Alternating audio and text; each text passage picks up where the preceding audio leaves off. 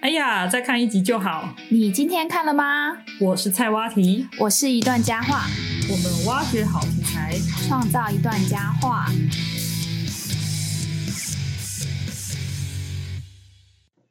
米娜桑，我开哩，欢迎大家回来我们的频道。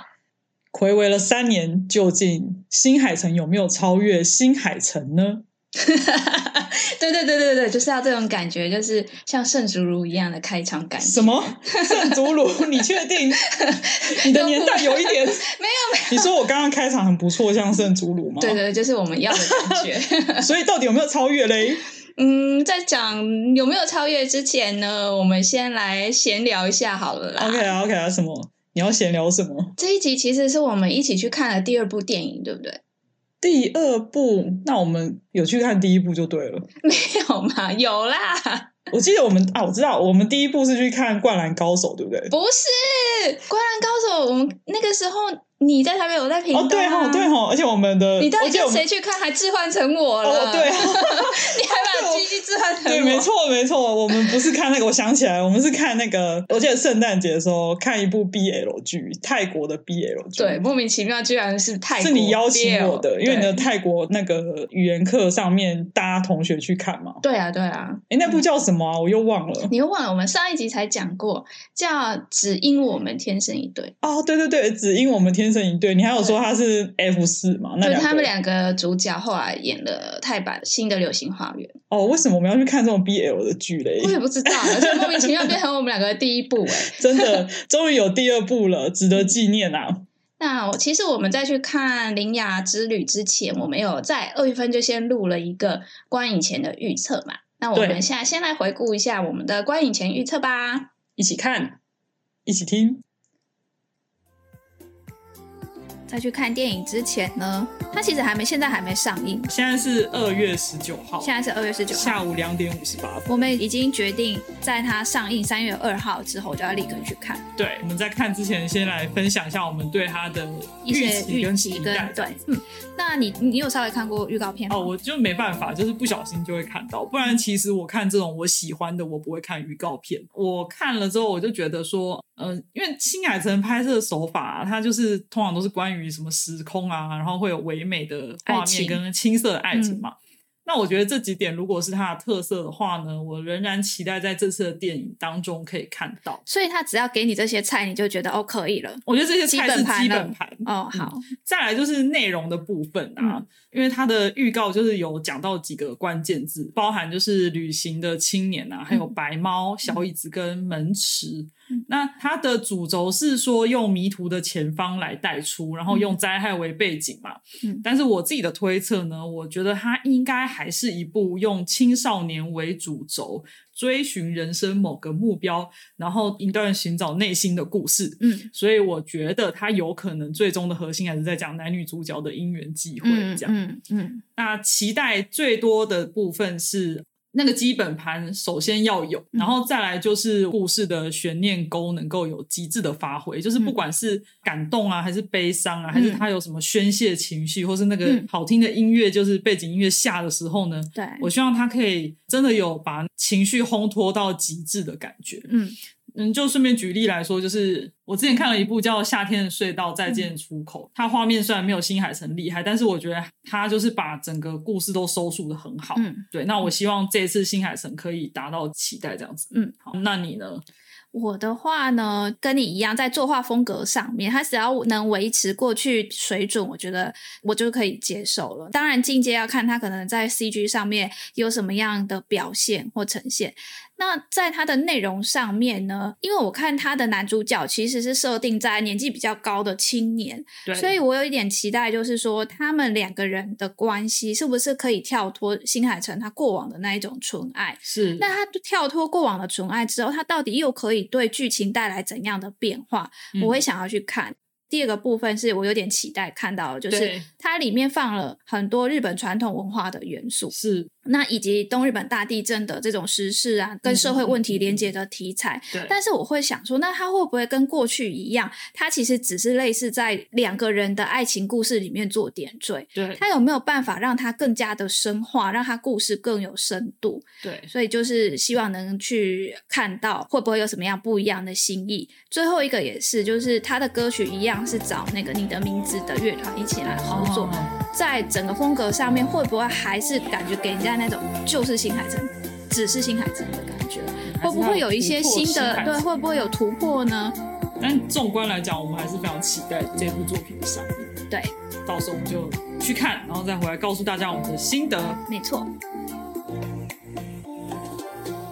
那现在就回来，我们已经看完电影之后的时间。接下来呢，会把我们对于《铃芽之旅》这一部作品的感想呢，分成两集，一集是今天的天天使篇使篇，一集嗯是下个星期的恶恶魔魔篇。篇，在天使篇，我们就会集中说我们对于《铃芽之旅》的一些比较正面的优点的感想。嗯那在恶魔篇的话，我们就会集中火力去吐 槽。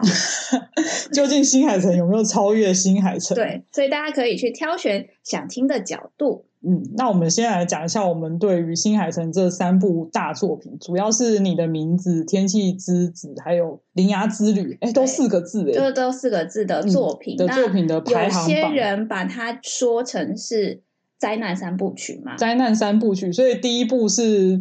陨石，你的名字灾难是陨石，对。然后天气是我觉水得灾、是水灾、台灾风嘛，那也是嗯日本常常会有的灾对灾害害之一。。那铃芽之旅就是地地震，震，嗯，其没实有日本跟台湾都是地悬震念大国，对，没错，嗯，那就还蛮能有共鸣的啦，因为第日本的确就是一个，也不能说充满灾难国度嘛，但是的确有一些灾难这样子。嗯首先来讲一下排行榜好了，我先讲我的，嗯，我自己呢，在这三部的排行的第一名是你的名字，嗯然后再来是《铃芽之旅》，最后才是《天气之子》。那你呢？嗯，我的个人排行榜最喜欢的第一名是这一部《铃芽之旅》，第二名是你的名字，第三名是《天气之子》。哦，看来我们是在名字跟铃芽中间有一点分歧。嗯，诶，那如果你比较喜欢铃芽的话，你可以告诉我为什么你觉得你比较喜欢你铃芽可以放在第一位呢？嗯，我觉得像我们今天的天使篇呢，究竟新海诚他有没有超越新海诚？讲天使篇的话，我们可以给他一个副标题，就是只有新海诚能够超越新海诚。诶，那就回归到你一开始的期待值嘛，嗯，你觉得其实是有超越的，对吧？对，所以在前面我们先稍微讲一下这一部作品。这一部作品呢，是新海诚他担任原作、导演、编剧，基本上就是他全部自己来了。嗯，的第八部动画电影，也是他暌违三年的新作。剧情就是讲述呢，居住在日本九州的一个小镇的一个十七岁的少女铃芽。说到嗯对九州呢，我之前才去九州玩三天。哦，对你超我级超爱九州超爱的，九我真的觉得九嗯州最近跟我很有缘。好，你继续。我要讲九州是因为呢，日本有主要四个大岛嘛，就是对本州岛，再来是北海道、九州跟四国。要跟日本人说明说台湾的大小的时候，其实台湾的面积跟九州差不多大。真的假的？我一直对以为九州比台湾大哎、呃，差不多差一点点，哦，原所来以我要们这跟么大日本人解释说，哦，那台湾岛的面积其实就是九州州大小，对，跟九州，你跟他们比喻，他们会马上理解。所以他在九他的故事从九州开始发对迹嘛，那就是讲这个女主角哈林雅，她在她的家乡遇到了一个正在寻找门的青年，哦然，后这她边就很特对别，哦，嗯，青年不是十七岁的少年，，对。然后她就一见钟情了。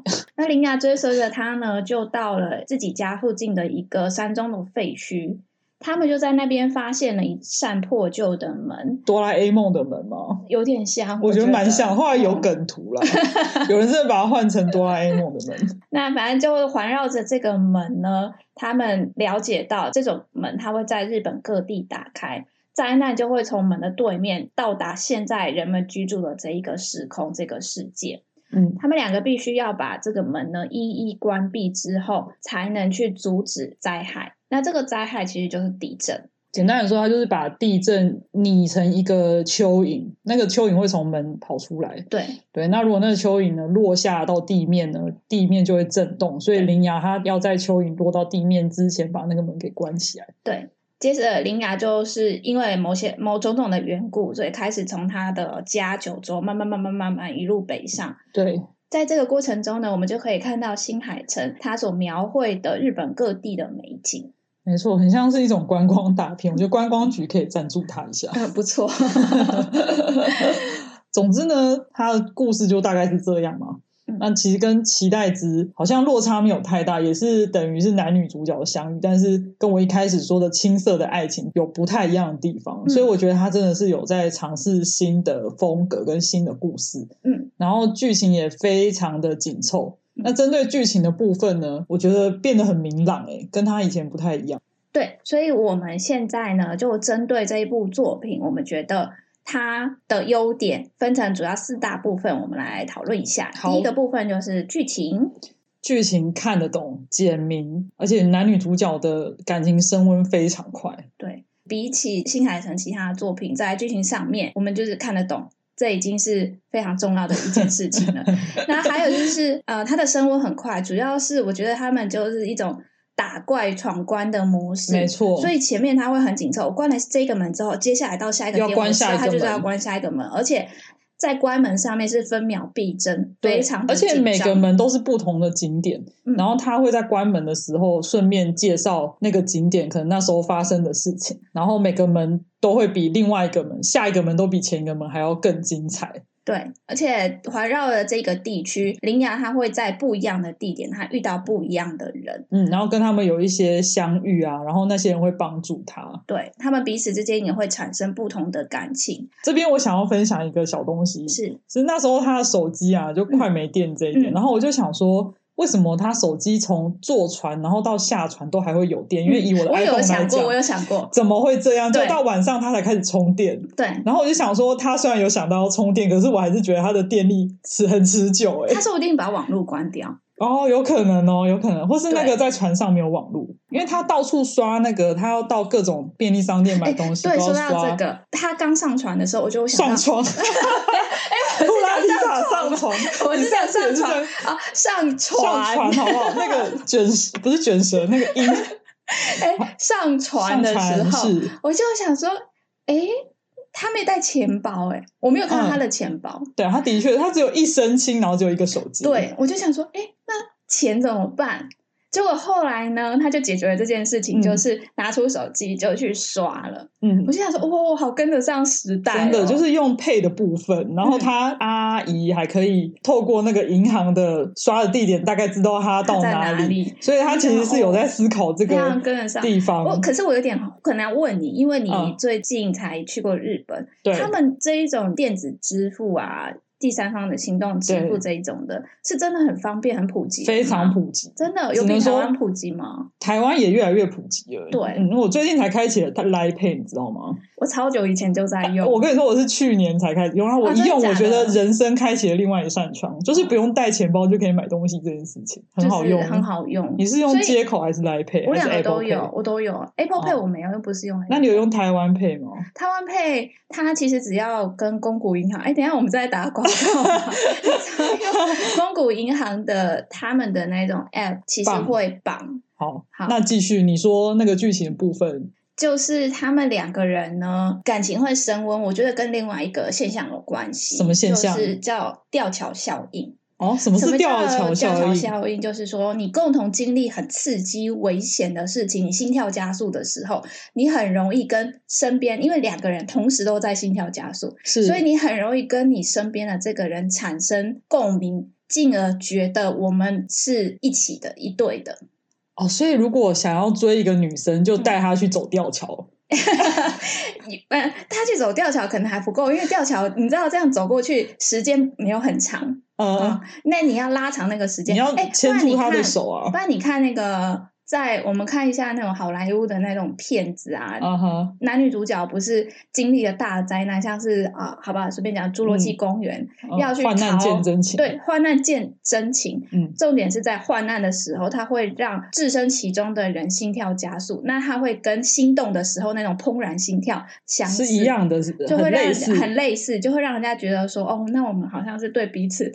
有陷感入情了爱心情动，所以那个不是真的心动，心理学有些人说，这个就是一种错觉。当你的危难结束的时候，你的心跳恢复正常之后，你就不会再对这个人有什么特殊的感情感觉，因为你的这个心跳其实不是因为这一个人他带来给你心跳的感觉，而是因为你们处于危难。哦，所以那真的要带他去走吊桥啦，反正就有先有这样另外一个方法，先追到再说。有另外一个方法，就是大学时期很多男生他会约女生去看恐怖电影。哦，有这一招就对了，有啊，这已经老招了，不是嗯那吗？这个我觉得有两种可以达到两个目的，第一个嗯就是类似吊桥效应，你对让女生依赖你 嘛，结果最后是你依赖女 生，也有可能是这样。但第二个就是说，当女生不敢看的时候，我、嗯哼我是去去预测，就是去嘿假想，啊是女生不敢看的时候，是不是就会抓着你？ 哦，不一定啊。就是靠过来的时候，然后女生就慢慢慢慢其实我跟你觉靠得，我觉得应该是说，如果今天这女生对你有意思，她就会愿意跟你去看恐怖片。近，然后她哦看的时候，她也会有一些做球的行为，比如说抓住你的手啊，哦或者是什么，让你有机会。那如果你还 catch 不到的话，那你真的是笨直男了。哦，嗯你有经验吗？我没有经验，因为我不会这样抓别人，我不会在恐怖片，我不看恐怖片。第一， 哦，好，再来就是在电影院就是这样抓的手很怪，嗯，所以我不会这样子，哦，我也除不看非是已经是男女恐朋友了。怖片，嗯，我我也不看恐怖片，哦，好，对那我们下次一起去看。我不要， 我 拒绝，我拒绝，我不看。好好，OK OK，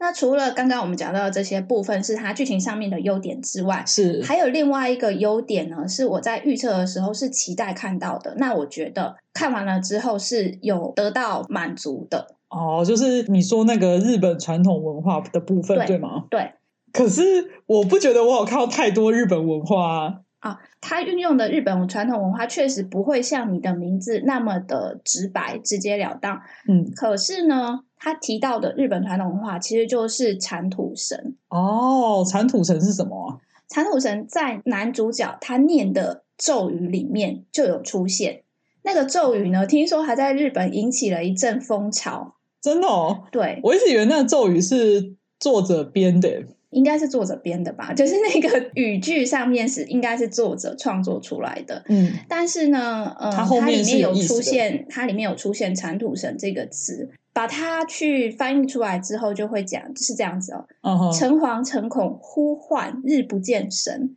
先祖之产土神，领受已久之山河。诚惶诚恐，仅此奉还于耳。对，那产土神其实是日本的一个信仰，或是说一种神奇的信它仰。是什么样的信仰？产土神，我们台湾人会把它理解成像我们的土地神，哦，土地公。嗯，所以他们是会去拜吗？会。可是产土神呢，就是日本的产土神呢，其实不能把它完全就是想的像是土地神一样，嗯，因为它还有另外一种神叫做镇守神。哦，嗯那产土神呢，它是指守护土地的神明，没错。对，那一个人呢，他从在这个地方，他哦出生到死亡，即使他迁徙到别的地方之后，他出生的时候的那个产土神依然会保佑他。哦，他跟我们不一样，他是会保佑一个人，对一直从头到尾。对但是我们的话，可能是这个土地在这区域，对它保嗯可能保守你这样，对而且换下一个区域，你还是要请另外一个嗯，可能再继续保守你这样。对，这嗯个是日本神道思想，所以是拜神社的。对，跟它相对的有另外一种神叫做氏神，姓氏的氏，嗯，基于姓氏而来的神，可以知道它其实是跟家族有关系。对，所以什么所是以是式神啊？氏神就是我家拜的神，哦，就是我家族的姓氏神的这个对神，对，我家族的神。哦，不是那个阴阳师的式神，是不一样的。式神是这个姓氏的氏神是家族神嘛？对那你讲的那个式神是方式的式， ，OK，那个是工具， 就是讲用过去纸或啊是叶，对对对用对叶子对变出来的嗯这样。不太一样。但是我刚刚讲到那个镇守神，镇是小镇的镇，守是是守护的守。嗯，镇守神它是在一个建筑里面，跟一定的一小块区域里面保护人们的神。哦，有种结界的概念欸呢。对，他们的就是日本人古代，他们就会去对于人造的建筑物，在落成之后，他们会去、呃参拜拜拜。嗯，嗯，就是跟我们讲一样，他就是会做一个仪式，就是是个祭典。哦，所以他们像我们一样，我们就是礼祖的时候嗯是会嗯嗯拜拜的嘛。嗯所以他们在一个建筑物刚盖好的时候，他们会有一个神道教的仪式，哇哦！所以那如如果果你离做开的那个话地方呢？离开那个地方啊，其实不会特别做什么。所以呢，在这个作品里面，新海诚他就有讲说，当人们我要入住新新居居的时候，我会去做这么多的仪对式，对，但是我离开的时候，我就拍就拍屁离股就开走了了、欸哦哦，这样子就会有一种很失落的感觉。对，那那这些神呢？他们在人离开了之后，他们怎么办？被忘记了。所以，呃，新海诚他要去诉说的就是哦这一段人跟土地的关系。所以他他用了一个非常奇幻的手法去叙述这一段，可是这一对段还是有被叙述出来。嗯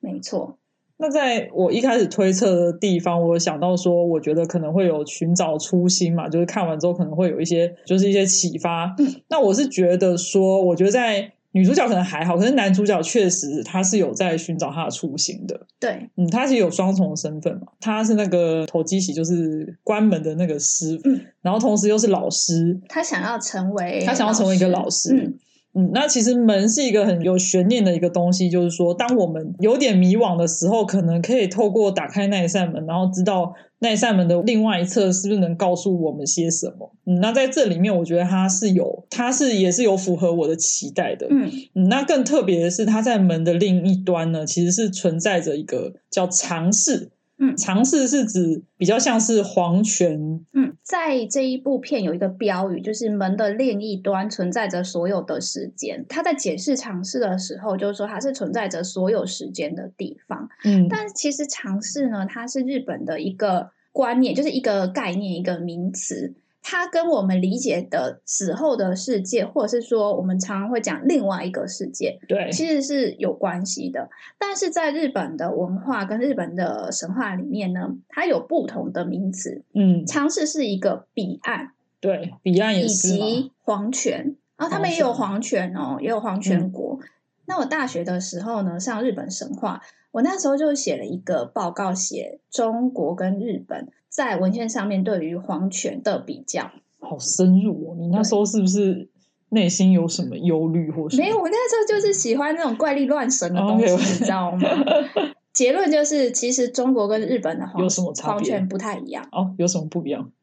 这个嘛，我有点忘记了，我要去把我的报告拿出来看一下，我到底写了什么东西。嗯，那我们就把报告挂在脸书上，那哎大家不如要果啦兴趣有的点话，丢脸可以去看一下。嗯，那尝试跟黄泉其实又是不太一样的，概念上可能还是有一点不一样。对，他们在设定上面有点不一其样。实我觉得“尝试”更这个名词更让我有一种不是那么一定是死的对这件事情，对因为我觉得死是一个比较负面的联想，对可是尝试感觉是这个时间是可以倒转，或嗯是你可以看到一些比较理想的东西，或是永恒的东西。嗯尝试呢，在日本神话里面出现的时候，比较像是海的另外一端，海的彼方有存在一个你说异世界爱莲吗？看到海的另外一边，说我要把他们全杀了。呃嗯呃，不是 啦，就海的比方，它有一个异世界，而哦且它这个异世界其实是跟理想相，它也会跟永恒不变、不老不死、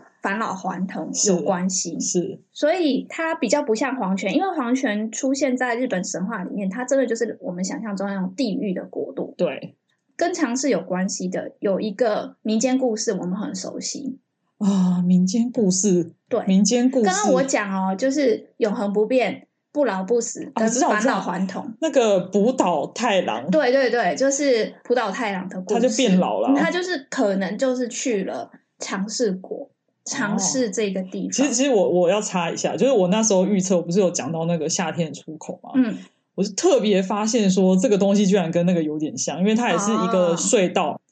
那刚刚讲到门的哆啦这 A 个梦的哆啦 A 门梦的门，嗯啊其实在日本的原名是铃芽的门锁门锁，但是为什么翻成中文的时候会变成铃芽之旅？为什么啊？就是代理的这个片商，对他在发表会上面说，他们曾经考虑把它翻译成铃芽的门锁，对，但是日方呢保留态度。在这段过程中，听说中国呢公布说他们要用的片名叫《伶牙小姐来锁门，为什么？ 为什么 是她来？而且为什么要小姐啊？我不懂 哎、好，好这就把日方吓坏了。所以好日好好方他希望延续刚刚讲的四字片名是不啊对是？，你的名字《天气之子》灾难三部曲嘛，那我们就哦统一是四个字，就变成伶牙之旅。他确实是在做旅行啦，不过对他这个翻译就会把关键的门把它省略掉。哦，不过不过这里我想要分享一下，就是我因为我一开始就知道它叫《铃芽的门锁》，嗯，然后我就一直以为会是这个片名，嗯就后来翻译《铃芽之旅》的时候，我的脸书上就有朋友在那边吐槽说为什么要这样翻译，嗯嗯我那时候心里想说，可能就只是为了就是好念，然后大家好记忆这样。嗯可是实际上我看完之后，我觉得《铃芽之旅》这个这个名称还不错，因嗯为它的确是旅行，它嗯虽然是关门，但是它也不是真的就是门锁，就是我还蛮喜欢的。我喜欢，我觉得《铃芽之旅》有让我嗯有呃意义的。看完之后，我觉得呼应整个也蛮呼应剧的情这样子。嗯，那讲一下就是“伶牙之旅”的“伶牙”这个词啊，，对，它会一直让我想到奇牙，因为都有为什么牙哦嗯就是都有名字很牙少见会有牙的，牙的这个发音啊，嗯嗯嗯你不觉得嗯蛮就特是别它的的声音还蛮强烈的吗？是，而且这个名字真的很然强烈。后还要讲就是“嗯嗯伶牙”这两个字呢，我在注音选字的时候，每次都要选，你说他没有办法记忆吗？它会变成伶牙俐齿的伶牙，哦， 对你刚刚在打的时候还是伶牙 我俐每齿。次都要选的，我就超烦嗯的可。是他的发日文发音还不错，也叫史石之之妹妹，我还蛮喜欢他的这个日文发。其实声音很好发听，音，牙这嗯，个很字灵动的感觉。牙这个字也蛮常被拿来当成日本女性的名字，所以哦我就，还蛮喜欢这个字的。然后在灾难的部分啊，我觉得这一部的地震很明显胜过《天气之子》的原因是他真的讲的很清晰。嗯我那时候是没有想说他会直接直白的指三一一，嗯但是没有想到那个林芽，她最后翻那个她画画的那一幕，我就觉得呃蛮感动的是说她就是她本来很爱画画，后来就开始画一堆黑色嘛，嗯，他把他的画全部涂涂黑，对然，后最后翻到一页是三一一，等于是说那一天她妈妈出门，就她妈妈可能就没有回来。嗯嗯，然后我觉得这一幕有一直让我想到小时候，不知道大家有没有很常看过一个广告，就是有一个小朋友，然后他都一直在纸上画黑，全部都画黑色，然后哦老师就一直觉得他是得忧郁症啊，嗯就大家就很担心他，就没想到这个小孩他其实在画一只大金鱼，嗯所以后来有个老师发现他的那个黑色怎么缺一角，原来他是一个大拼图，然后可以拼成一个金鱼。嗯，虽然说这两个应该是没有什么关联，但是我觉得他把它涂黑的那一幕，就是真的有让我联想到那个童年。嗯，我觉得那个时候他当然是回忆是黑暗的，嗯，不过用你这个广告来去做人生的一些呼应，当时的时候你确实是很黑暗的，但是这一些黑暗说不定它会有另外一个可能性。对，在你给时间，然后给他一些温柔的等候，说嗯不定这一些黑暗呢，它会有不一样的风景出现。嗯嗯嗯，所以这一部作品到最后，也有让林雅跟她小时候在哭泣的时候，在找妈妈哭泣的嗯小林雅，他们两个人相遇了。嗯，其实那个是他林雅，不是他妈妈。对，在他一前面开都始会以为觉得他是妈。妈，但对其实后来他想，他们两个后来在门的另外一边，就是在尝试嗯，再相见的时候，林雅就发现所有的事情、所有的故事是串联在一起的。然后他就跟自己和解了，嗯然后对哦他也跟男主角在一起了，就是一个 happy ending。对那说到这个地震呢，新海诚他在设定的里面呢，其实是跟日本传说把地震视为大年鲶鱼的鲶。鲶鱼，嗯，那这个传说里面就是说大年它会在地底兴风作浪，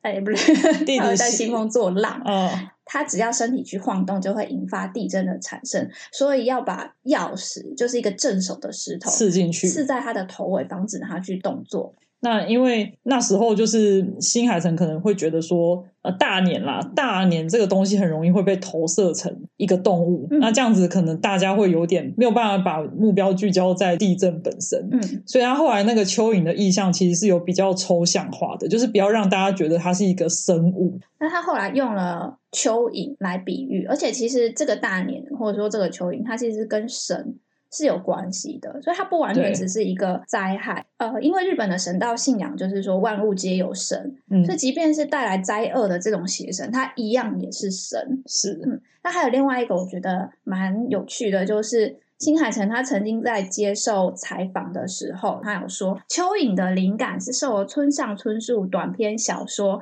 叫做《青蛙老弟旧东京》 里面的蚯蚓君哦，真的哦，的启 哇发。嗯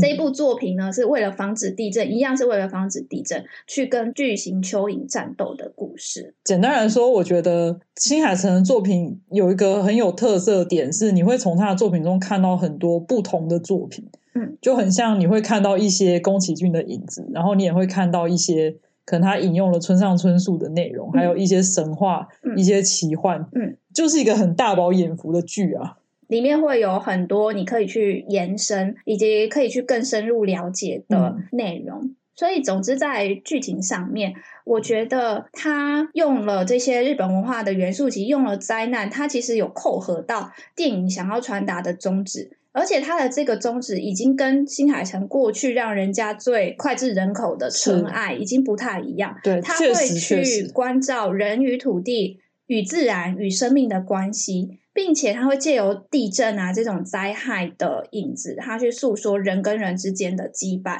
嗯所以我觉得比起纯爱的话，在宗旨上面，它是更加让人发嗯人深省。就不会再是之前有一点点无病呻吟的那一种感情，然后对男女主角可青能涩都的爱情那种青涩，就是他们两个又都很优柔寡断啊，然后也不知道有的到底时在候干嘛。对，嗯，好，那在最后呢，我觉得在优点的部分， 嗯 还有三个方面：哪三个方面？角色魅力、视觉表现跟听觉表现。角色魅力就不用说了吧，男主真的超帅、欸，对，我觉得男主真的，不然的话怎么有办法让女我主觉得一下一见钟情？他就是有符合我们这种年纪的人会喜欢的。非常帅。就如果是高中男生少年，我可能就觉得还好哦这样。对对，我没有办法理解跟他爱的死去活来的感觉，对可是他这个青年，我觉得可以，以。配音的声音又很沉稳，有没有我觉得很可以。那有些人说男主角很像宫崎骏的霍尔，啊，但我觉得霍尔更帅啊，我一直觉得他很像哪一个人，可是我一直想不起来。哎就就是很像另外很一个多人的角色综合体，嗯，他反正很帅。那可再来以过关。哦而且再加上嗯哼就是卡拉伊，就是比较轻浮的角色，对担轻浮角色担当的秦泽，我觉得也很帅。哦，就是两个帅哥这样。嗯，我觉得这样就够哎、了。他朋友出场会不会还比男主角还要多？ 对， 还唱歌， 好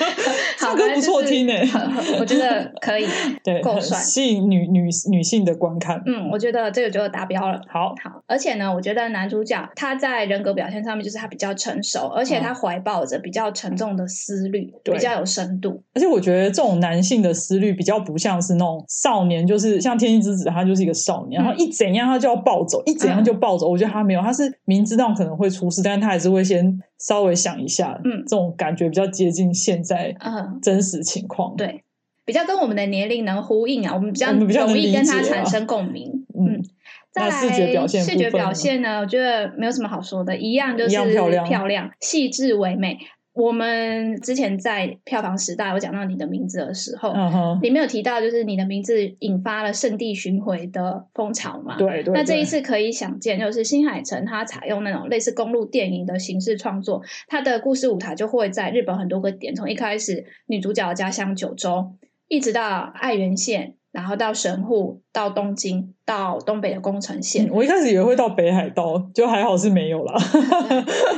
在这么多嗯点上面，它的画面，我觉得在画面上面，它就比你的名字有更多的变转化。换，它除了山景，也有海景。然后还有都市，对，不一样的类型的画面，那当然一样嗯都非常就漂亮。大饱眼福啊，嗯，很像是漂一亮真的是一场旅程。最后是听觉表现。嗯，听哎觉表现，我要讲的是男主角，刚刚像你讲，男主角声音很好听，然后男配角就是那个秦泽的声音也非常好听。我其实有点出乎意料之外，哦，你没有预料到他的声音这么这么好哦让听，你可以喜欢表现这么好，因为呢，我没有要得罪谁的意思啊，是是就是男请主说角的配音其实是当红的杰尼斯的偶像。哦，是哦，对，因为我有点吃惊，说，嗯，原来杰尼斯也可以配的这么好， 但是有点 失礼。不会啊，代表人家很成功啊，对不对？我觉得嗯够而好听，且新海诚好像喜欢找一些比较素人诶、就是素人配音。我的意思是说，配音员本身不是主要很配音很强的，哦嗯当男女主角。嗯，他很喜欢的一个演员来配音，就是男配角秦泽的配音，嗯就嗯嗯是日本有名的男演员神木隆之介。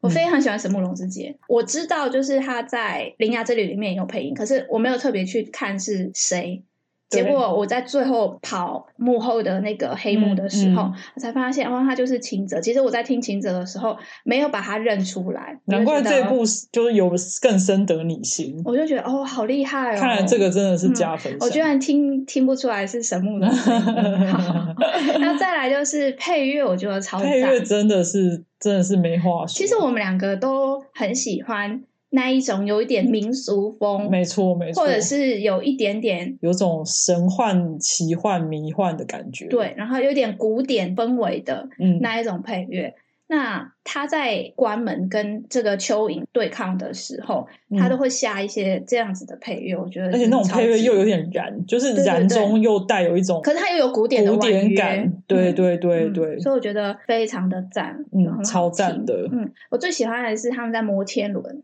那个时候哦那边我也很喜欢。的配乐。再来呢，我觉得它的插曲也是让我觉得比你的名字表现更好的哦，一这个部分。分我算同意，我同意。嗯。嗯，在《铃芽之旅》的后面，它出现了两首呃歌曲歌曲，就是歌手出身唱的歌嗯曲。一首是那个主题曲叫《十之妹》，嗯，就是女性歌手叫石明唱的歌曲嘛。嗯，这首歌真的然后另外一首太好听了。还有野田洋次郎唱的《卡纳达哈鲁卡》这嗯两首歌，就是在电影剧情里面出现的时候，我都觉得超级好听。嗯，就是好听程度真的是没话说欸诶。除了这个之外，我觉得有个蛮有趣的，就是男主角消失之后，他的嗯朋友、对就是秦泽。他就开车载着林雅嗯跟一路他北阿上姨一路北上，在这个一路北上的过程中呢，他播了非常多的怀旧歌曲，你嗯包含那个宫崎骏的《小魔女琪琪》里面出现的歌，嗯，就是松任谷由实，那个时候叫荒井由实，他 唱的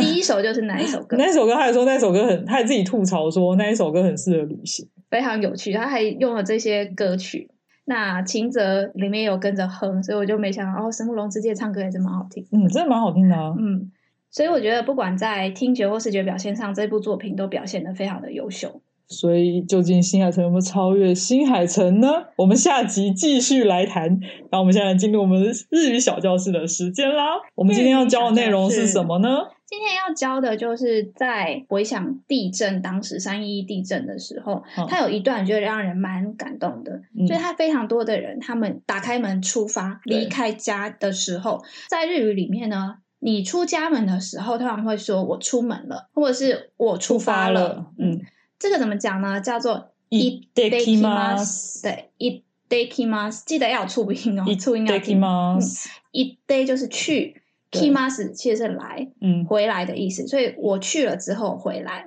的意思。 我就想要分享一个很好笑的事，就我在日本，然后那时候我就跟那个德国朋友，嗯然后我们就说要出发，然后我们就那时候在流行进击的巨人，嗯我们就说死死没有，往前 走，死嗯死没，然后或者是雪巴之西柚这样子，但其实不太好，应该用 i t a k i m a s 比较嗯对好。 i d e k i m a s 是对家里的人说 的，呃，我去去就回来。对对对意思对对，那通常在家里的人听到哦，家人说哦，我出门的时候，就通要常会说讲 i t e r a s h i i t e r a s a i 就是说路上，我们小中文心把它翻成、嗯路上小心，或是就是好好出去这样子的对意思嗯，对好。好出门。好，那我们今天天使篇就到这边告一段落。我们下周呢还会有恶魔篇，请大家一定要准时收听哦。那如果喜欢我们的节目的话呢，也欢迎大家帮我们按赞、分享、开启小铃铛。好我们下次再见啦，拜拜。拜